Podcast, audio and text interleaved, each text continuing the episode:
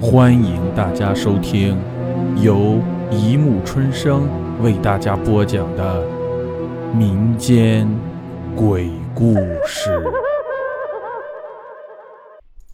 第一百五十二集：被鬼追的经历。我来到这个城市已经二十年了。作为一个北漂，我在这个城市里无依无靠。除了我的事业，其他的就没了。经过二十年的打拼，如今我已经是一个身家上亿的成功人士了。其实，梦想并不是每个人都能实现的。曾经在最落魄的时候，我也自杀过。但是，最近临死的一瞬间，我还是决定活下来。现在的我坐在监狱里，并不是警察多厉害，在我看来，以我的聪明才智，那些警察是找不出证据的，所以是我自己自首的。那天我开车撞了人，这一切的一切，还得从那个雨夜说起。作为一个企业的老板。我每天有很多应酬。俗话说，越有钱越珍惜，这话一点不假。我有现在的成就，是我奋斗了二十年的结果，所以我不允许任何人去干扰我的事业。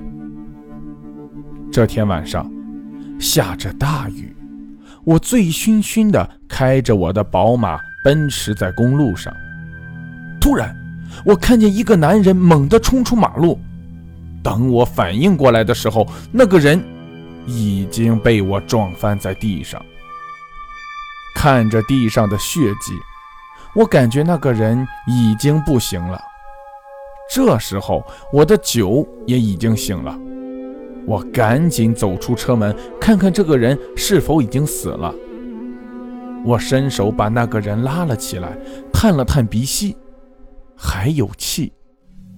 就在我打算拨打医院的电话叫救护车的时候，我突然想到了一个问题：如果这个人死在医院里，或是没死，我都会被媒体披露的。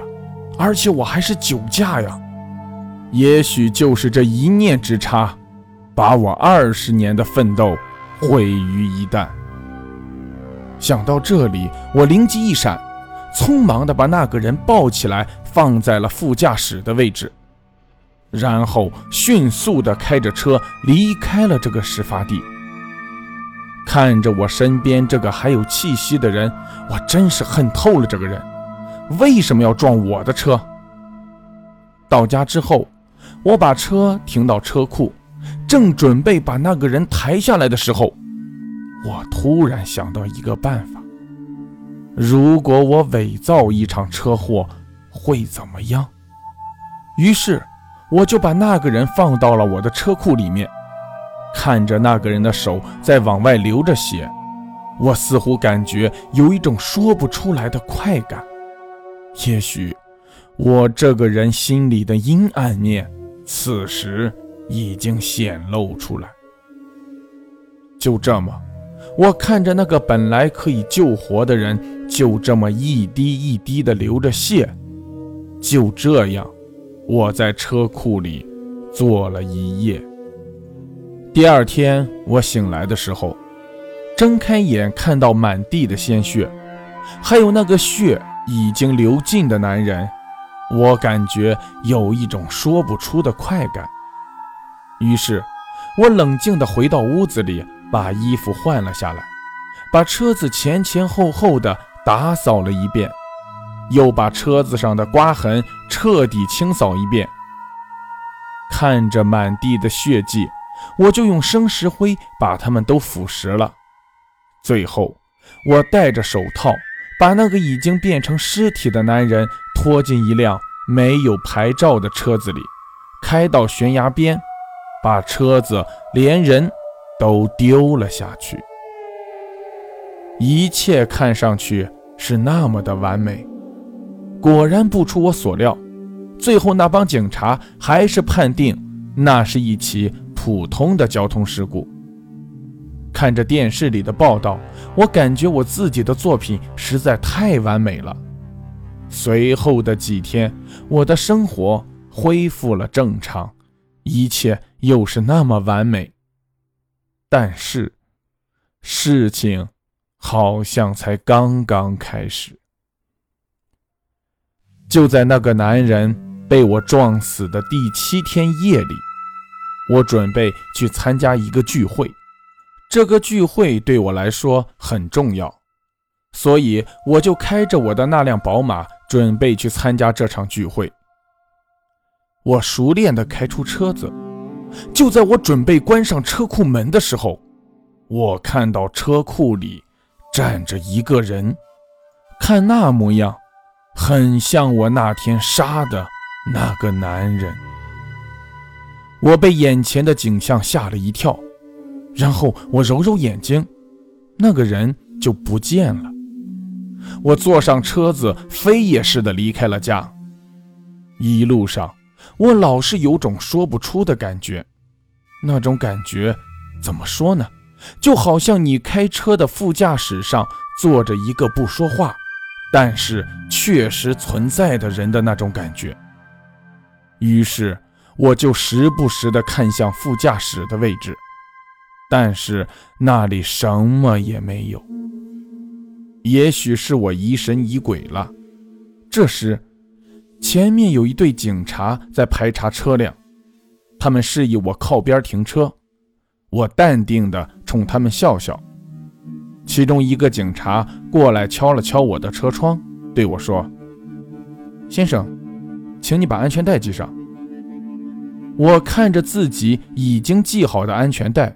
对他们笑着说：“警官，我安全带系好了。”那个交警并不理我，只是对着副驾驶说：“先生，请你系好安全带。”我顺着他的眼神看着副驾驶上空无一人，一种不能言明的恐惧笼罩了我。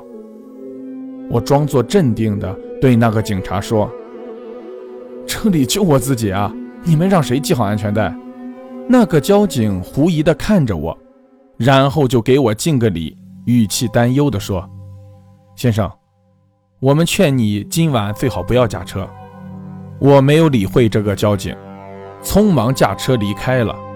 就在我正想着刚才那恐怖一幕的时候，我的视线扫向副驾驶，一瞬间，仿佛时间都凝固了。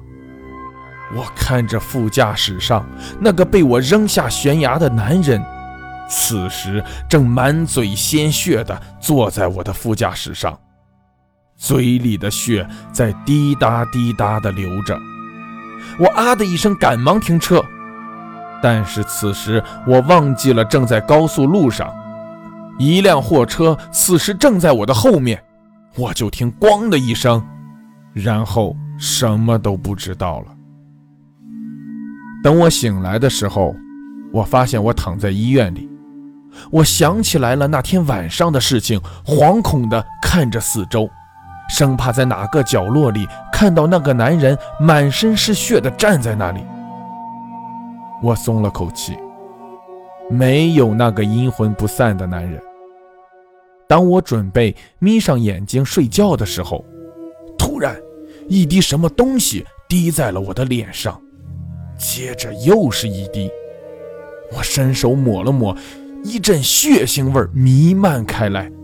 我突然惊醒，这是血！我惊恐地睁开眼，左右的望了望。